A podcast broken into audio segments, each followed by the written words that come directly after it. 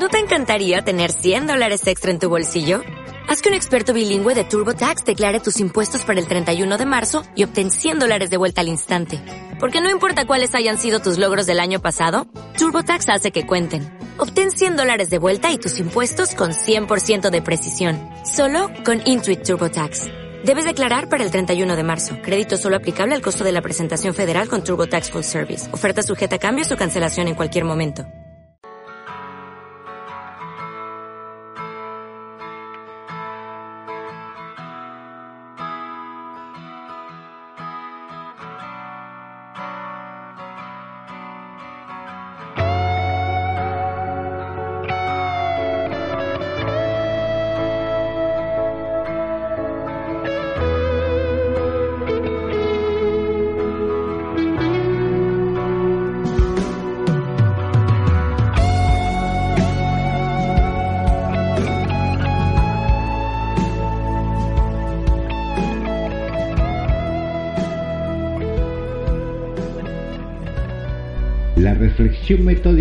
Refleja la articulación del conocimiento y los límites de la existencia y de los modos de ser se denomina filosofía. El término de origen griego se compone de dos vocablos, filos, que significa amor, y sofía, que significa pensamiento, sabiduría, conocimiento en definitiva. Por lo tanto, la filosofía es el amor por el conocimiento. El filósofo, por su parte, es un individuo que busca el saber por el saber mismo, sin un fin pragmático. Se mueve por la curiosidad e indaga acerca de los últimos fundamentos de la realidad. Más allá del desarrollo de la filosofía como disciplina, el acto de filosofar es intrínseco a la condición humana. No es un saber concreto, sino una actitud natural del hombre en relación al universo y a su propio ser. Al igual que la religión, la filosofía se centra en las cuestiones últimas de la existencia humana. En cambio, a diferencia de la religión, no se basa en una revelación divina o en la fe, sino que lo hace desde la razón. De esta forma, la filosofía puede ser definida como el análisis racional del sentido de la existencia humana, tanto individual como colectiva, fundado en la comprensión del ser. Y pese a ciertas semejanzas con la ciencia, la filosofía se distancia de esta ya que muchas de sus preguntas no pueden ser respondidas mediante el empirismo experimental.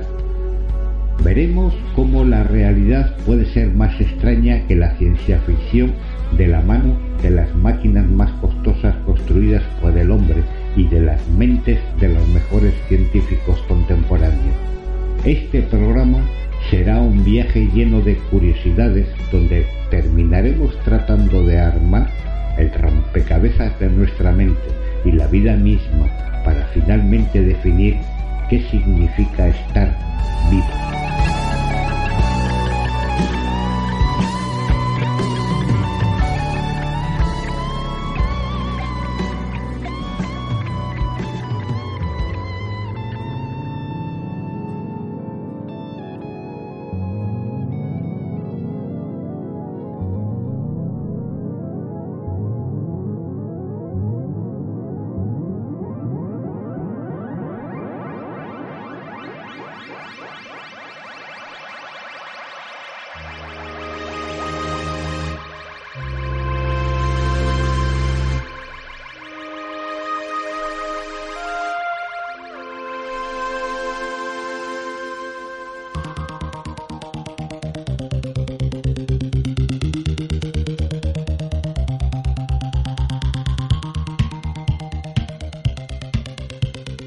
Proyecto y programa de filosofía parte de la constatación de que no es posible conseguir sociedades verdaderamente libres y solidarias si no conseguimos personas capaces de pensar por sí mismas en el marco de un proceso solidario y cooperativo de discusión.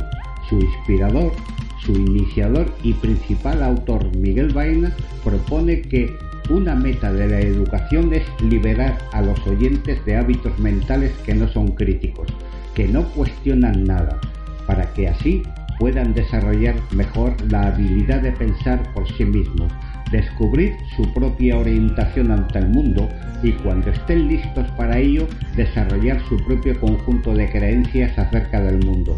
No podemos esperar que los oyentes sin ninguna noción de filosofía se respeten a sí mismos como personas a menos que no hayan aprendido a utilizar de manera óptima los poderes creativos e intelectuales con los que están equipados.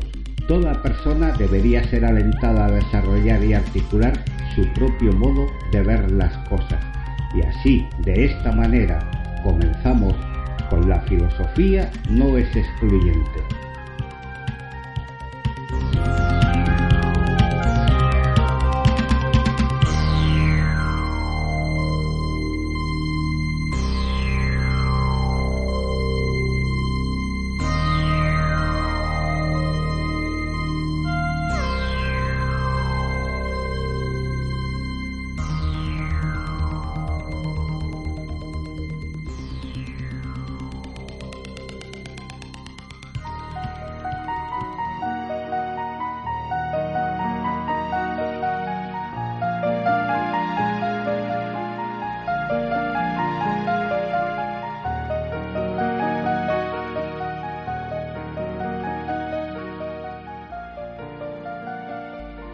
Probablemente esto parezca desentonar un poco con la esencia de este programa y atacar a la Iglesia Católica. Pero si lo vemos desde un punto de vista es necesario no solo atacar desde fuera los principios de la Iglesia, sino desde dentro desintegrarla. Mi objetivo al hablar acerca de una adaptación de Dios en la filosofía puede ser tomado de diversas maneras, pero es evidente que se contrapone a los dogmas de la Iglesia Católica y a su sistema escolástico. Baruch Spinoza fue un filósofo holandés, hijo de judíos que formó parte del pensamiento renacentista y considerado como uno de los tres principales exponentes del racionalismo. Spinoza siguió a Descartes y estaba de acuerdo con su filosofía, mas cuando hablamos de la existencia de Dios, a diferencia de Descartes, elaboró una teoría bastante evolucionada. Spinoza fue el fundador de una filosofía panteísta que hasta hoy es una opción y que el mismo Einstein consiguió y trató de demostrar a lo largo de su vida. Su idea de Dios era que si hay un ser que es infinito y perfecto, este ser no se encuentra más allá de este mundo o del universo, sino que es parte del mismo. Para Spinoza, Dios es todo lo material y a su vez todo lo espiritual. Absolutamente todo este universo es parte de Dios, incluido el hombre. El hombre está constituido de cuerpo y alma, haciéndolo parte de este mismo Dios. Aquello que impulsa los acontecimientos, el motor primario que mueve todo en el universo es la esencia misma de Dios. Pues aquí, en esto, vemos cómo Spinoza logró crear una idea de Dios tan real que aún tiene credibilidad.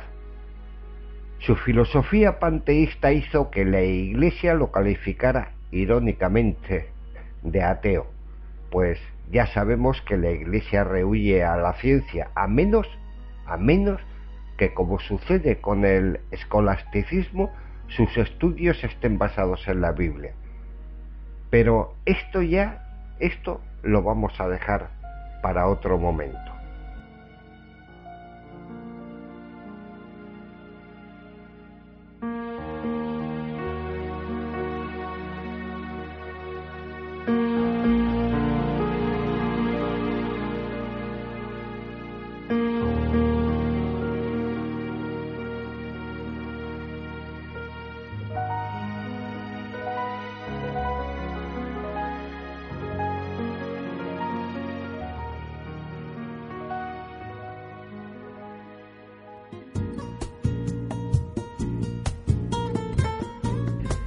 Hoy me apetece hablar de mí. Hoy me apetece hablar de aquello, de aquello que dicen de las verdades inamovibles. Y esto viene, esto viene a colación por un intercambio de opiniones entre, entre otra persona y yo. Me comentaba que sus puntos de vista me hacían reflexionar sobre me hacían reflexionar sobre mi verdad inamovible. Y esto me ha inspirado este poquito de tiempo en este programa. Yo creo que todas las opiniones me hacen reflexionar.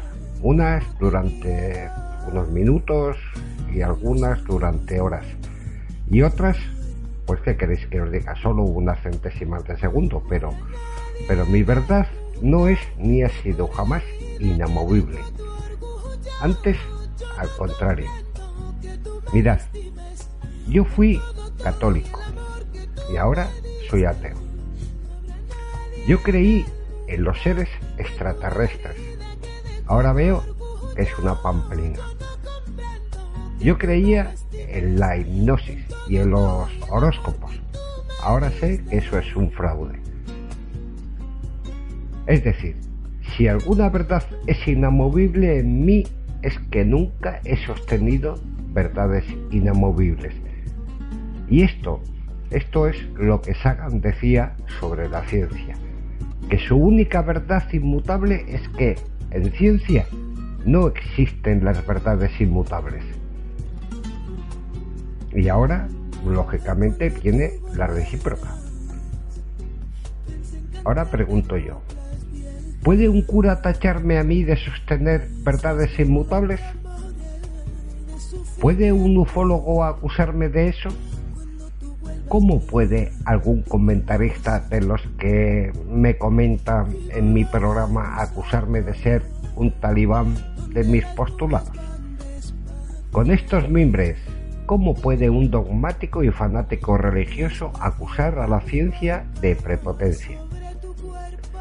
Precisamente mi propia vida intenta seguir unos postulados que convergen con los científicos, puesto, puesto que estos disponen de un mecanismo de corrección de errores, algo que no tiene ni la religión ni la pseudociencia. Eso por poner unos ejemplos.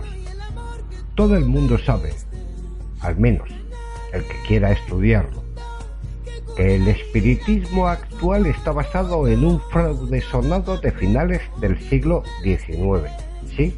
Con las hermanas Fox, en el que incluso picaron algunos científicos. Pero después de descubierto el fraude, el fenómeno inventado continúa, todo el mundo sabe, al menos el que quiera aprenderlo, que el denominado Triángulo de las Bermudas fue un invento producto de la manipulación de datos de Charles Babbage. Pero habiéndose desvelado el truco, hoy siguen todavía los vendedores de ignorancia manteniendo vivo el fenómeno.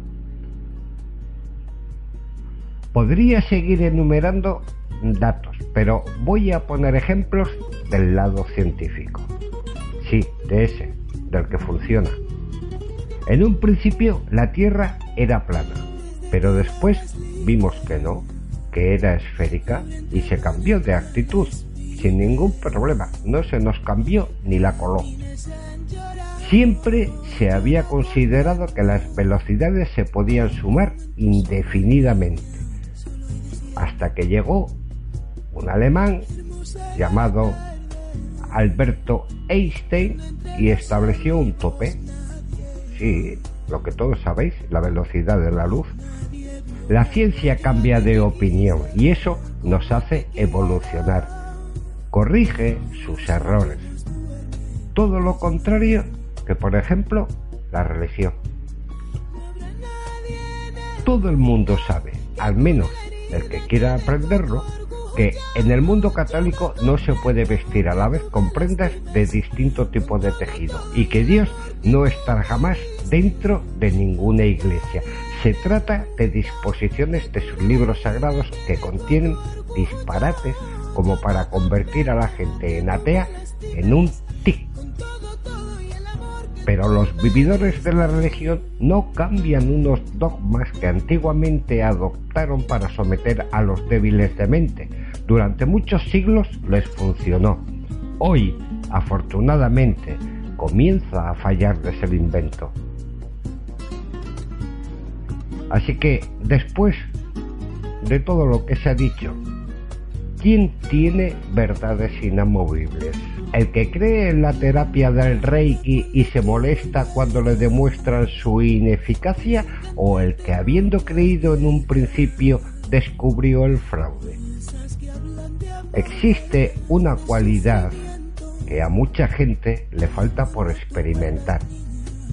Y a mí, precisamente a mí, me produjo mucho placer cuando lo hice. Y es que el descubrimiento de una verdad que tira por tierra nuestros principios nos hace elevarnos en la escala de niveles del disfrute intelectual.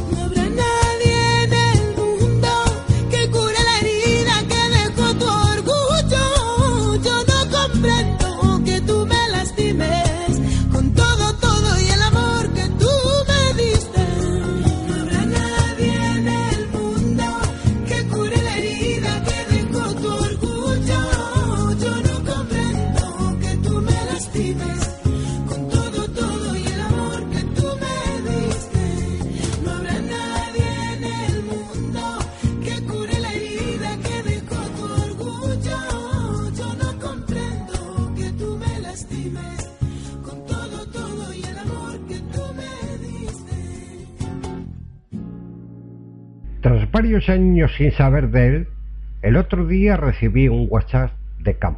Me preguntaba el filósofo de Koningberg por la situación del Open Art y sus posibles soluciones.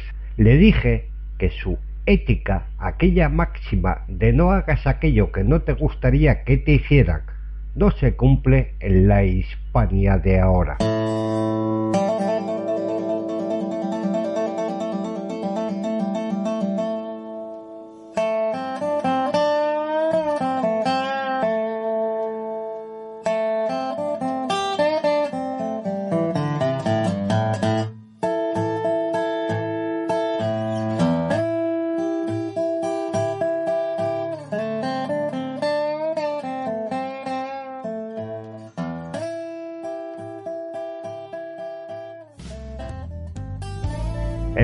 Siglo XXI, la paz perpetua y la alianza entre naciones no ha pasado de la mismísima utopía.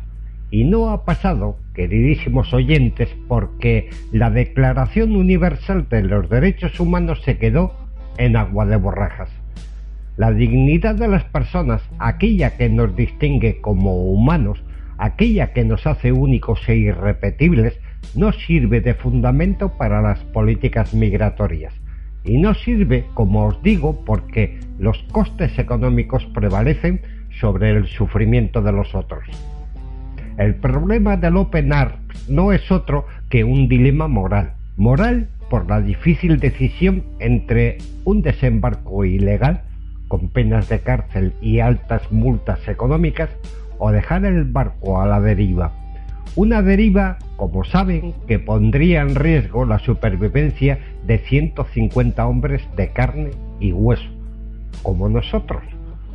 La solución pasaría porque algún país costero, Italia, Malta, España, por decir algunos, autorizara de una vez por todas el ansiado desembarco. Esta autorización no sería tan fácil como parece, y no lo sería desde los prismas políticos porque infringiría la política migratoria. Supondría, en palabras del filósofo, un agravio comparativo con aquellos que se destrozan las manos en la valla de Melilla, con aquellos que mueren ahogados en cayucos hacinados y con aquellos, y disculpad por la redundancia, que piden asilo desde los campos de refugiados. Más allá de estos perjuicios, el desembarco suscitaría desequilibrios en las cuotas migratorias, en las macromagnitudes europeas y en la solidaridad intercomunitaria. Sin autorización mediante no quedaría otra que apelar a los derechos humanos, derechos basados en la dignidad y derechos que deberían prevalecer sobre los intereses políticos, derechos como la libertad, la intimidad, la no discriminación y la integridad física y psíquica no quedan garantizados a bordo de lo penal y no quedan queridísimos oyentes, porque 150 personas malviven en 180 metros cuadrados en un barco a la deriva. Personas que luchan por satisfacer las primeras necesidades de la pirámide de Maslow y personas que buscaron el sueño de sus vidas y encontraron el miedo ante la muerte. Ante esa situación de hacinamiento, hambre, sueño, angustia y discusiones por un trocito de sombra en la cubierta del barco, el primer mundo no debería mirar hacia otro lado. Y no debería, maldita sea, porque las personas sean blancas, negras, pobres, ricas, son más importantes que las fronteras y las naciones. Son en estas situaciones extremas de sufrimiento y desencanto cuando se sabe a ciencia cierta quién es quién en el campo de batalla.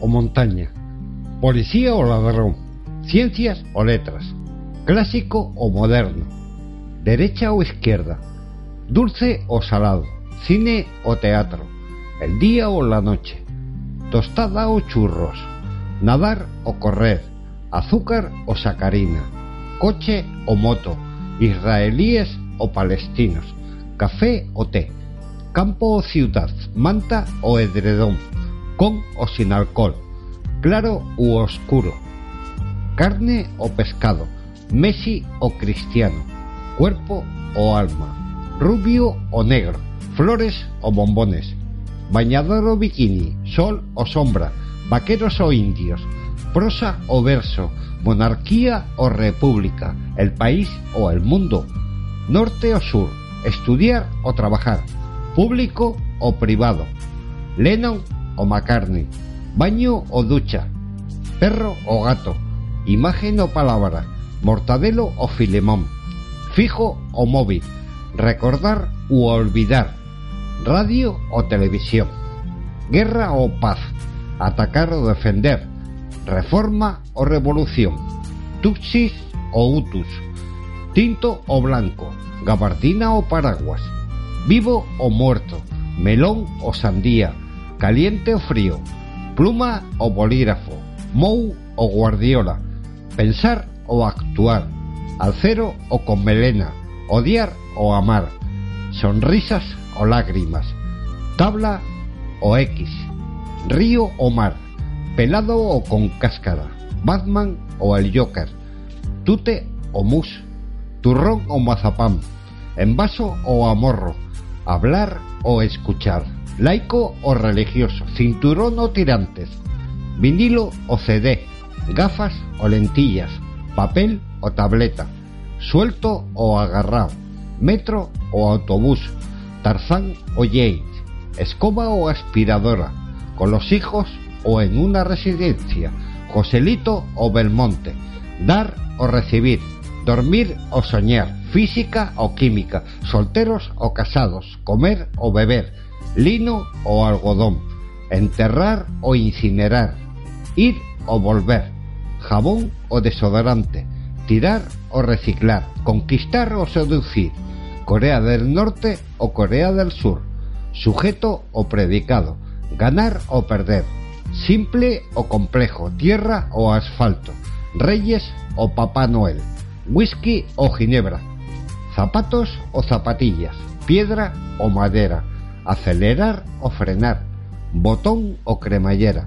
planear o improvisar, entrar o salir, moros o cristianos, fiesta o trabajo, Gabo o Vargas Llosa, bingo o lotería, engendrar o adoptar, dinero o salud, bici de carreras o de montaña, democracia o dictadura, sidra o cava, comprar o vender, risa o carcajada, verano o invierno, invitar o escote, prólogo o epílogo, cruz o raya, nacionalismo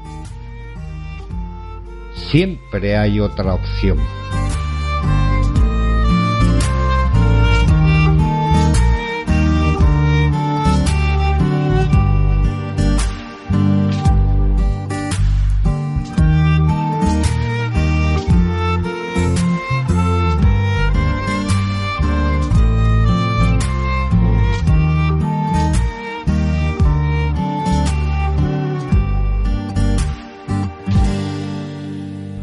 Cuando mezclamos ironía, realidad, sueño, pasado, presente, sonrisa y tristeza, nos viene dando casi siempre realidad.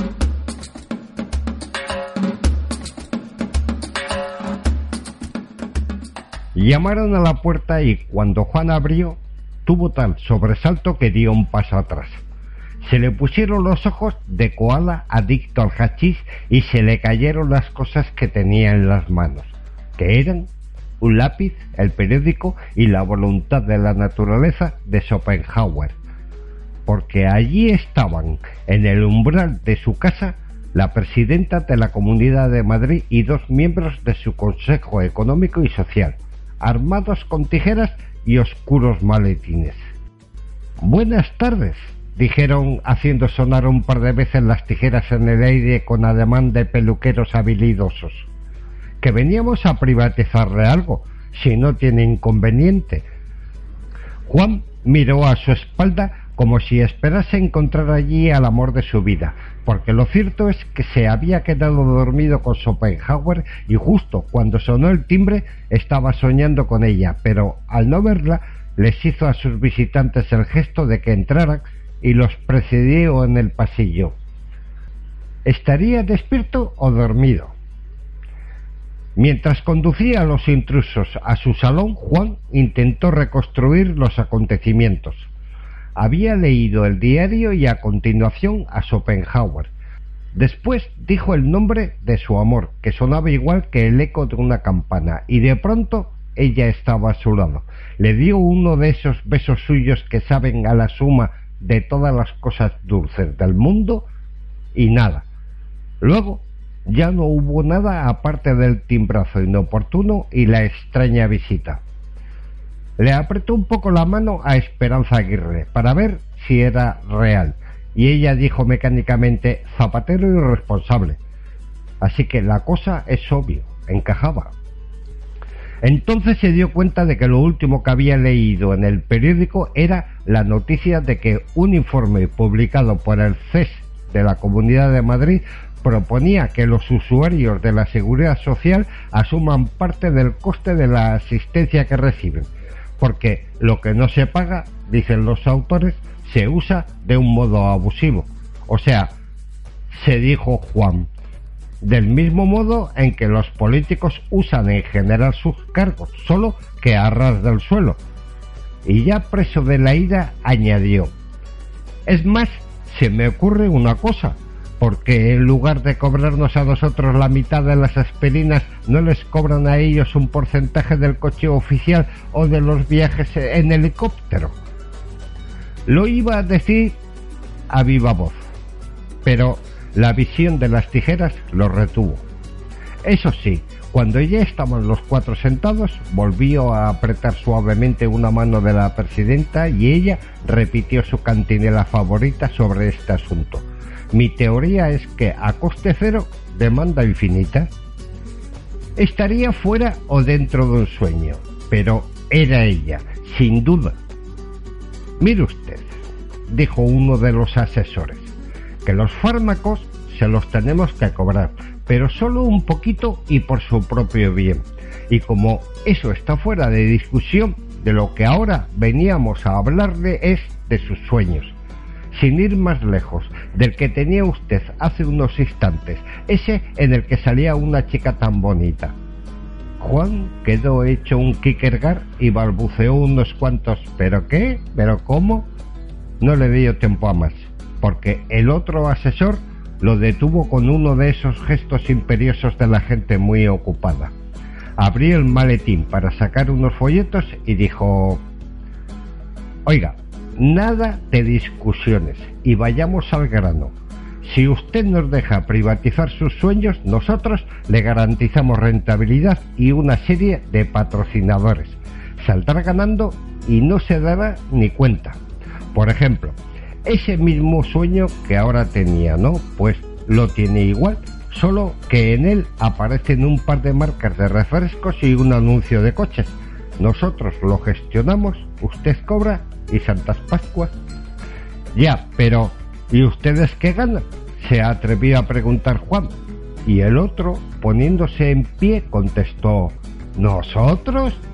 Caballero, nos está ofendiendo usted.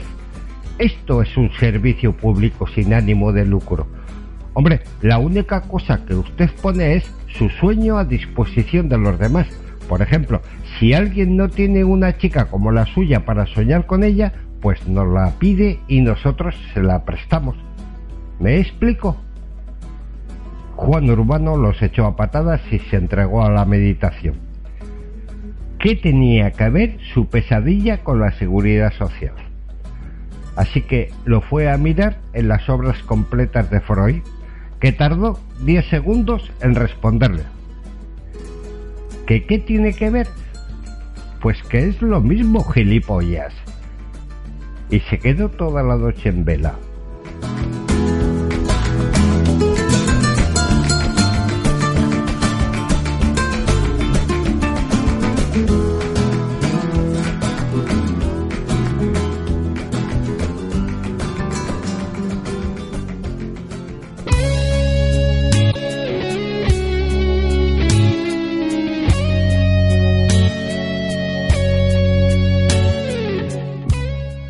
Sociólogo tengo una gran curiosidad intelectual por los estados débiles, aquellos que no cuentan con los miembros necesarios para construir una democracia de calidad y un excedente productivo.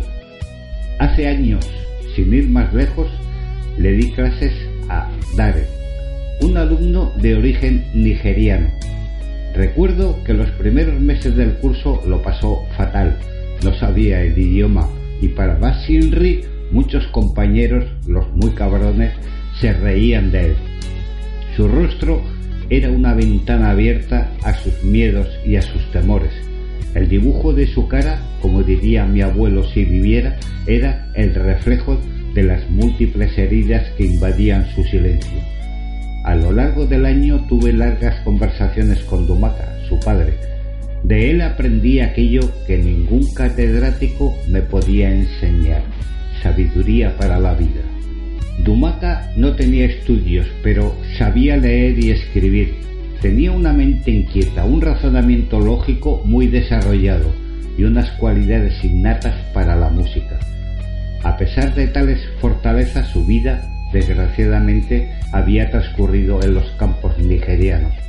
Sus manos, me las enseñaba con orgullo, hacían dos como las mías Gracias a ellas, me decía, he alimentado a mis criaturas y he limpiado las lágrimas que caían sobre el ataúd de mi padre. Aquí, Dumaca trabajaba cogiendo naranjas y limones en los huertos alicantinos.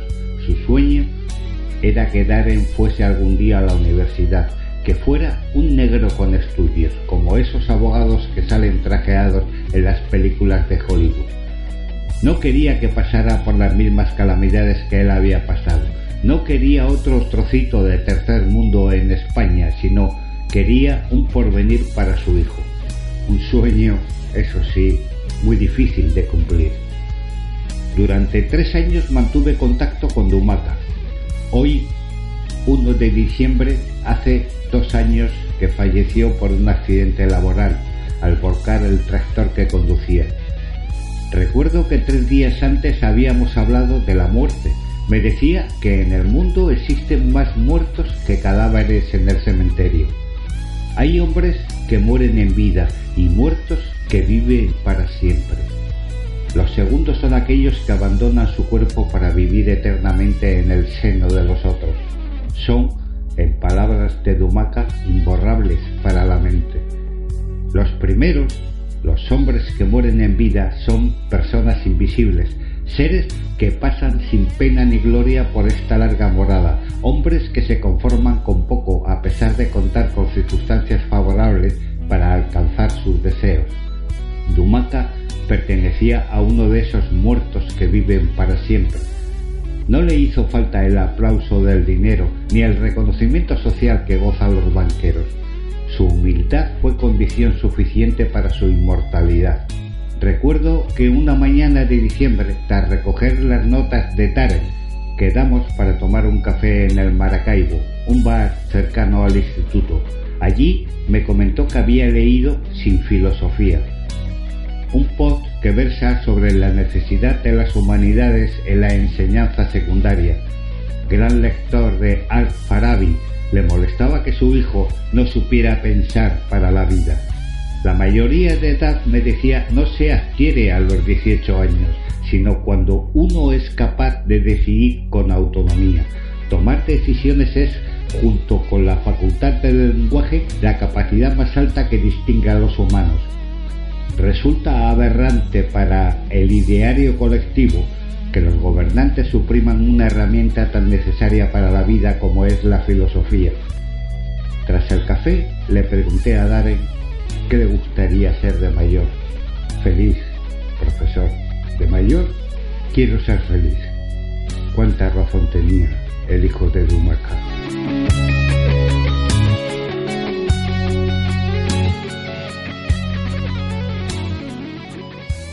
No solemos ser muy conscientes, pero una de las fuentes de angustia del ser humano es la pérdida de control. Ya no hablo de esa chica o ese chico que te hace perder los papeles, sino de la propia vida cotidiana.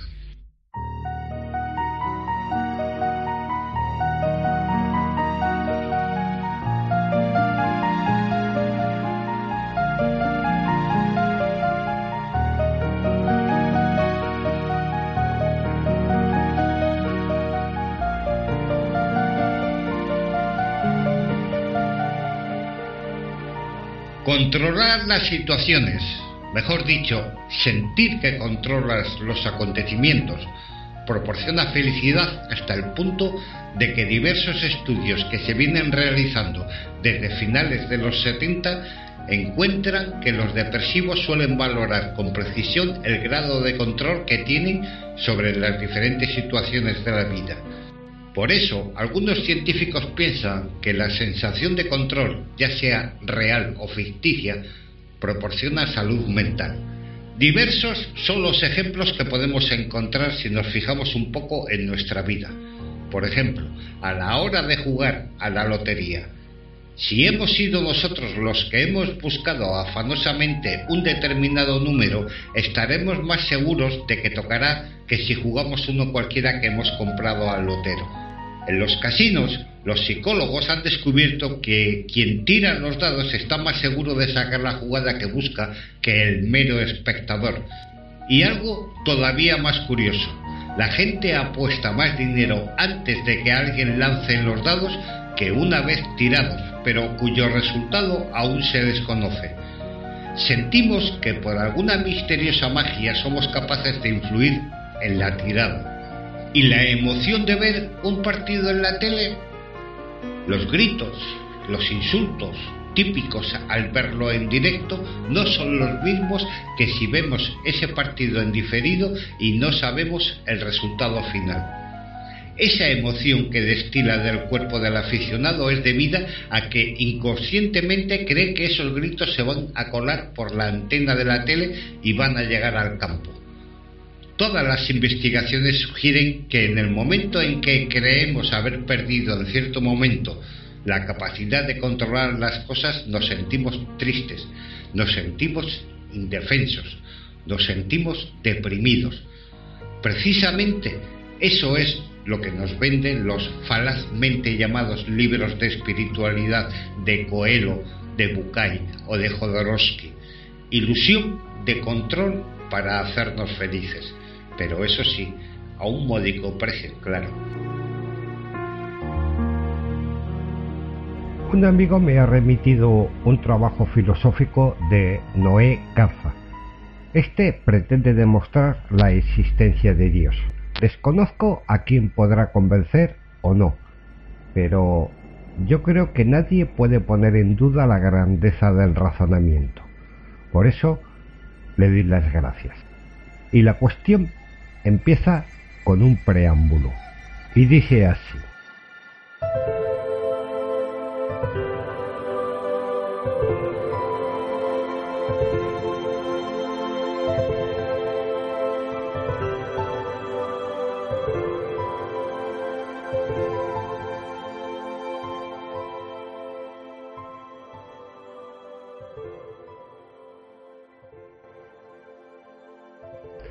Algunas personas piensan erróneamente que no se puede demostrar la inexistencia de algo, pero se equivocan. Puede ser probado, por ejemplo, que no hay un número primo par mayor que 2, o que no existen las esferas cúbicas. Otras personas piensan que no se puede demostrar la inexistencia de Dios.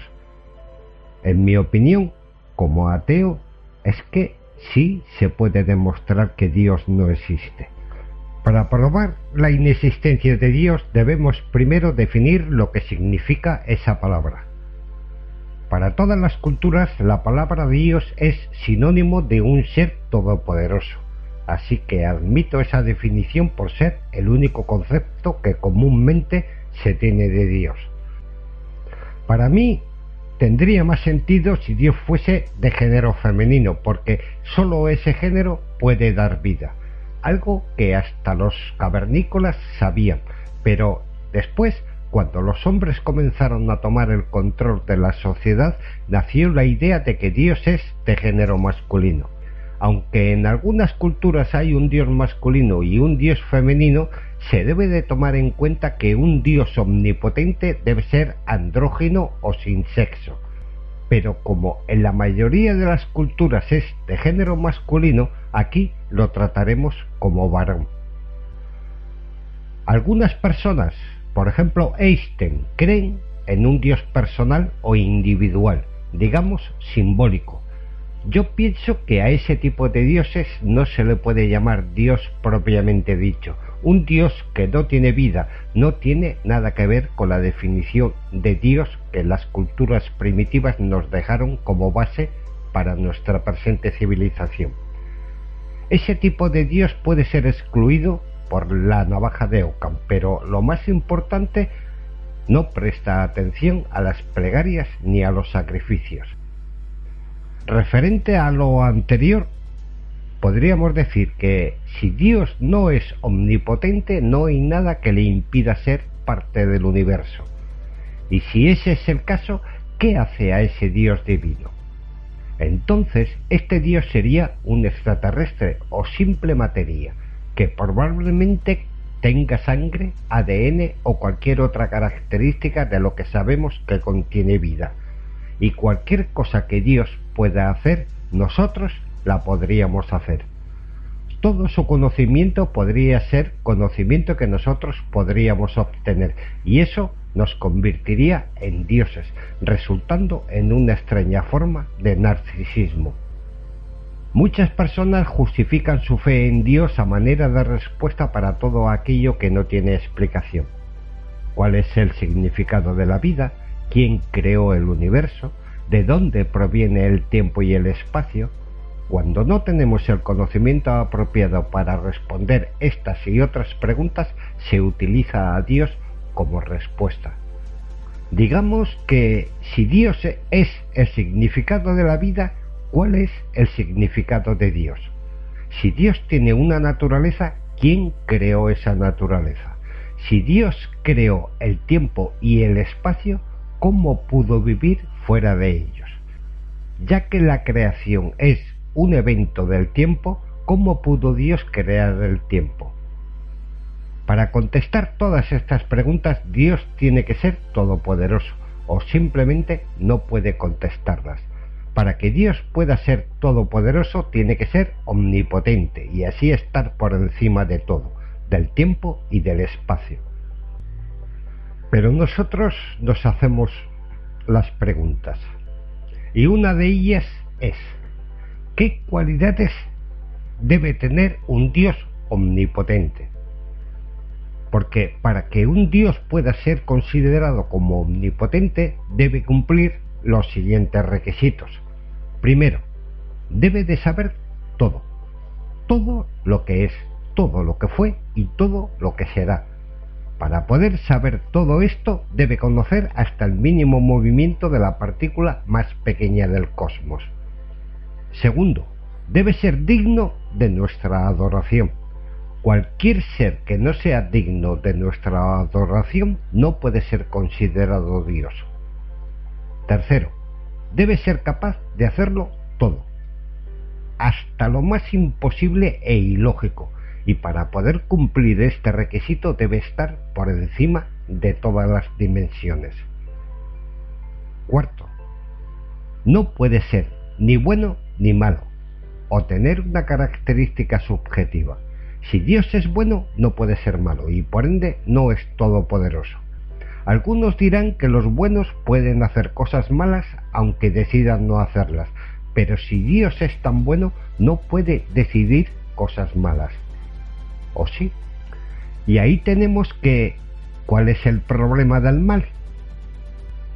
Tenemos el problema del mal expuesto por David Hume, quien dice que si Dios permite el mal no es tan bueno. Si viola sus intenciones para con el universo, no es todopoderoso. Dios no puede ser ambos, bueno y todopoderoso. Hay muchas objeciones al respecto, pero ninguna que tenga validez, ya que Dios es el responsable del mal. ¿Por qué si Dios es el creador de todo, solo Él puede crear el mal? Y si pensáramos que algún ente maligno creó el mal, ¿por qué no pensar que ese ente es el creador de todo y no Dios? Y hay evidencias ontológicas en contra de los dioses es necesario que Dios sea digno de adorar, porque si no lo es, entonces no es digno de ser llamado Dios. Ninguna de las religiones existentes nos puede dar un Dios digno de adorar, pero supongamos que todos esos dioses son falsos y que hay un Dios que ninguna cultura conoce. Pero si hay un Dios que haya fallado o no ha intentado comunicarse con nosotros, no es digno de nuestra adoración entonces las evidencias ontológicas son aceptables aún sin un amplio conocimiento del universo. Hay un ligero examen basado en las evidencias ontológicas que vosotros podéis hacer para probar la existencia de Dios. Reza y haz sacrificios en nombre de Dios y pídele que provea una evidencia irrefutable de que existe dentro del rango de siete días. Si después de esa semana tú tienes las pruebas, felicidades, me las haces llegar esas pruebas.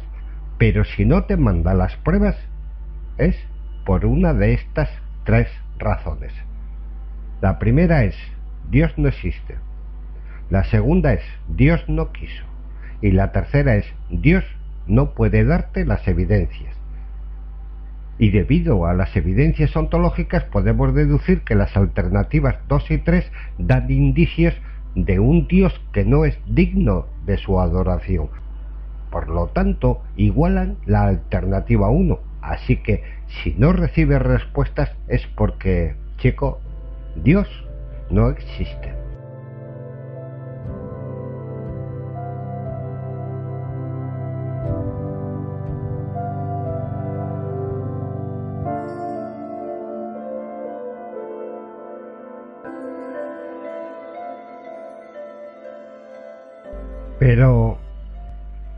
¿Cuál es el significado de la existencia? ¿Qué queremos decir con existencia. La definición correcta de existencia es que algo solo existe si se relaciona de alguna manera con otra cosa. Esto quiere decir que las cosas existen en relación unas con otras. Lo podríamos interpretar como parte de nuestro universo.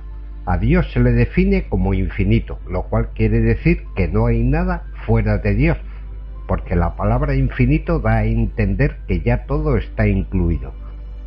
Pero eso quiere decir que Dios no puede existir por la razón mencionada anteriormente, o que Dios es el universo, en cuyo caso Dios no es Dios. La navaja de Ockham fue formulada por William Oka y dice así. No se deben multiplicar entidades a menos que sea necesario. Que dicho en román paladino. Quiere decir que uno debe utilizar una explicación simple basada en premisas simples antes de hacer una explicación compleja. Así que supongamos que todo fue creado y que el creador es un Dios omnipotente, un Dios que está por encima del tiempo, el espacio, la moral, la existencia y que tiene su propia causa. Esta entidad puede ser reemplazada por el universo. El universo está por encima del tiempo, está por encima del espacio, la moral, la existencia y tiene su propia causa. Muchos teístas afirman que Dios tiene una naturaleza. Pero ¿quién creó esa naturaleza? Si aceptamos que Dios tiene una naturaleza y existe sin una causa, ¿por qué no decir que las leyes de la física son como son, sin una causa? En realidad Dios no es una respuesta, es una evasión a la pregunta. Es imposible obtener información evadiendo la pregunta. Cuando decimos que Dios hizo una cosa de cierta forma, no hay manera de entender las cosas más a fondo. Te metes en un callejón sin salida. Ante esta respuesta uno se encoge de hombros y acepta las cosas como son. Y entonces las respuestas al cómo y por qué quedan inconclusas. Si queremos obtener un amplio conocimiento del mundo y el universo, no podemos quedarnos con un Dios como respuesta, porque diciendo que Dios es la explicación a todo, deja muchas preguntas al aire. Se debe remover la idea de Dios con la navaja de Oca, si se quiere obtener un amplio conocimiento del mundo y el universo. Muchas cosas son imposibles de hacer. Por ejemplo, nadie puede sumar 2 más 2 y obtener como resultado 666. Hay muchos ejemplos al respecto, pero si Dios es todopoderoso, Él podría hacerlo, aunque sigo insistiendo que esas cosas son imposibles de hacer. Muchas personas dirán que Dios solo hace cosas que son lógicamente posibles, pero yo digo que a los milagros se les llama milagros porque son imposibles de hacer ¿Qué es lógico? ¿Caminar por encima del agua? ¿Es lógico resucitar a los muertos? ¿Qué me estáis diciendo? ¿Que es lógico estar por encima del tiempo, el espacio y todas las dimensiones y existir? Yo pienso que todo aquello que viola las leyes de la física y la naturaleza es imposible, así que la omnipotencia es imposible. Además, de que la omnipotencia es una cualidad y no hay manera de diferenciar o clasificar la omnipotencia de la no omnipotencia. Para que la omnipotencia pueda ser una expresión válida tiene que ser absoluta, pero no tenemos un criterio en que basarnos, así que el término tararí no es válido. La omnipotencia es imposible por las paradojas. Una manera de desmentir la omnipotencia de Dios es hacerlo por medio de paradojas. ¿Acaso puede crear una roca que ni él mismo pueda cargar? ¿Puede construir una muralla que ni él mismo pueda tumbar? Ahora, si Dios lo sabe todo, debe saber lo que sucederá en el futuro, y lo sabe desde el inicio de su existencia. Así que sus acciones son predestinadas está sujeto al destino y no tiene libre albedrío. Si Dios no tiene libre albedrío, entonces no es omnipotente. viéndolo de otra forma. Para poder tener libre albedrío, tomar decisiones y hacer planes, se tiene que estar actuando conforme al tiempo presente. Si Dios está por encima del tiempo, no puede hacerlo y no tiene libre albedrío. Si Dios está por encima de las dimensiones, Dios no tiene dimensión, es la nada, es ausencia, es algo nulo. Vamos a ponerlo más difícil todavía. Si Dios tiene libre albedrío, no sabe lo que Él mismo hará mañana y entonces deja de ser omnipotente. Por eso el creacionismo tiene un problema. Si para que algo pueda existir necesita de un creador, entonces Dios también tiene un creador. Si Dios no tiene un creador, entonces lo anterior es una mentira y podríamos asumir que el universo no necesita de un creador para poder existir. Hay quien dice que el mundo es perfecto, sobre todo los creacionistas. Y esta en realidad no es evidencia concreta, más bien describe la ausencia de sentido común en las personas que adoran a un Dios. Si Dios está por encima del tiempo y creó el tiempo y el espacio, entonces los puede manipular y solo lo podríamos ver en las leyes de la física. Este Dios es innecesario, como expliqué anteriormente gracias a la navaja de Ockham. Si alguien hiciera una plegaria a Dios pidiendo cambiar un evento presente pero relacionado con el pasado y Dios pusiera atención, las leyes de la física cambiarían para responder la plegaria y entonces el mundo sería distinto y la plegaria jamás hubiese existido. Además de que Dios en su omnipotencia sabría que la persona haría esta plegaria y se adelantaría y cambiaría las cosas sin necesidad de la plegaria. Las plegarias serían innecesarias porque viviríamos en un mundo perfecto. Y en ese mundo decir una plegaria sería dudar del poder de Dios. Pero una mejor manera de cambiar el mundo y tu vida es haciéndolo tú mismo entonces tendrías la seguridad de que las cosas serán diferentes y no estarías esperando a que contesten tu plegaria. Sería más rápido y más efectivo. Es más seguro cambiar el mundo con acciones que con plegarias. Schopenhauer dijo una vez algo como esto. El hombre puede hacer lo que quiera, pero no puede tener lo que quisiera. Las personas que dicen creer en Dios realmente no lo hacen, solo desean creer en Él. Piensan que sus vidas no tienen sentido sin un Dios que las proteja. Así que deciden cerrar sus ojos ante la evidencia de la inexistencia de Dios. La libertad religiosa no justifica la libertad de divergencia. Esta libertad no apunta a una verdad relativa, pero sí se trata de la libertad de decisión de las personas para, de acuerdo a sus inclinaciones morales, aceptar la verdad. Así que, más claro, ni el agua. Las personas que son creyentes aceptan la verdad y después tienen que tener mucha fe para poder seguir creyendo. Deciden qué creer y qué no creer y después intentan convencerse a sí mismos y en el proceso a otros para no sentirse solos ni diferentes a los demás. Se resisten a pesar de las evidencias a dejar de creer en Dios porque sin esa creencia su vida está vacía. Todos hemos pasado por algo similar.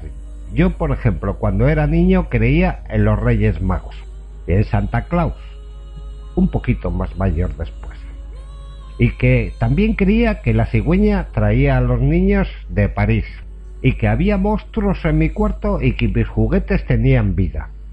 Y todo porque me dejé influenciar por el medio que me rodeaba. Pero ahora, ya más madurito, me pongo a recapacitar y me di cuenta de que yo decidí creer en eso, a pesar de lo ilógico que suenan estas cosas. Pero cuando algunas personas creyentes se cuestionan sus dogmas religiosos, se convierten al agnosticismo o al ateísmo, como por ejemplo Charles Darwin, Dan Baker, Ernest Renan y muchos otros. Estas personas son un claro ejemplo de que si se cuestiona la idea de Dios, puedes llegar a desecharla. Personas que después de leer libros y cuestionarse sus ideas llegaron a ser ateos. No querían hacerlo, pero es algo inevitable ante las evidencias. Así que, ¿qué conclusión hay a todo esto? Pues la única conclusión es que he tratado de definir al único Dios que puede ser filosóficamente justificado. Y en base a eso, demostrar que este Dios no existe. Después de escuchar este trabajo, muchos dirán que Dios está fuera del alcance de la mente humana, así que no puede ser interpretado por simples mortales. Pero recordar que las personas que afirman algo son los que tienen que demostrarlo. Yo afirmo que Dios no existe y en este programa lo he demostrado. Si tú afirmas que Dios existe, a ver, ponme las pruebas encima de la mesa, ¿vale?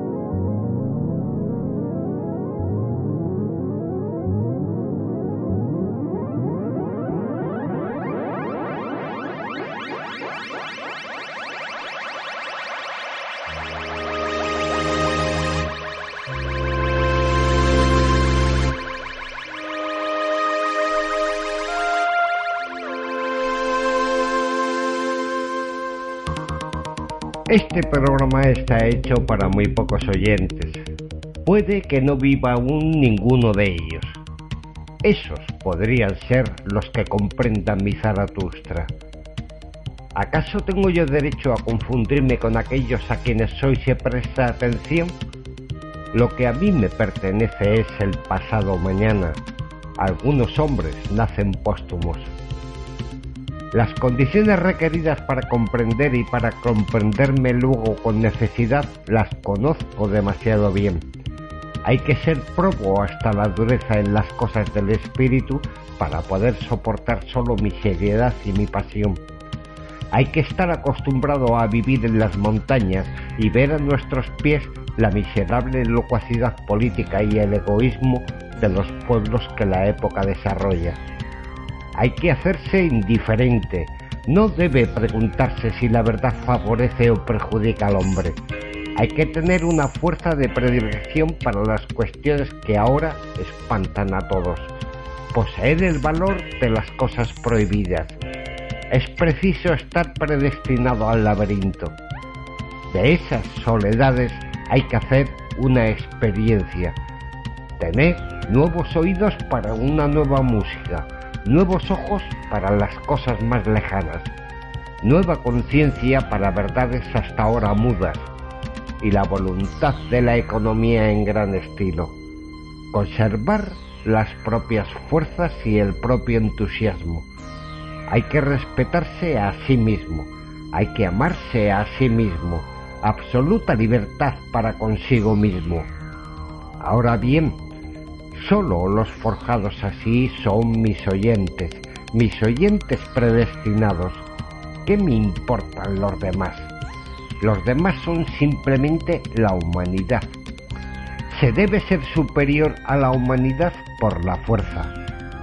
Se debe ser superior a la humanidad por el temple. Se debe ser superior a la humanidad por el desprecio.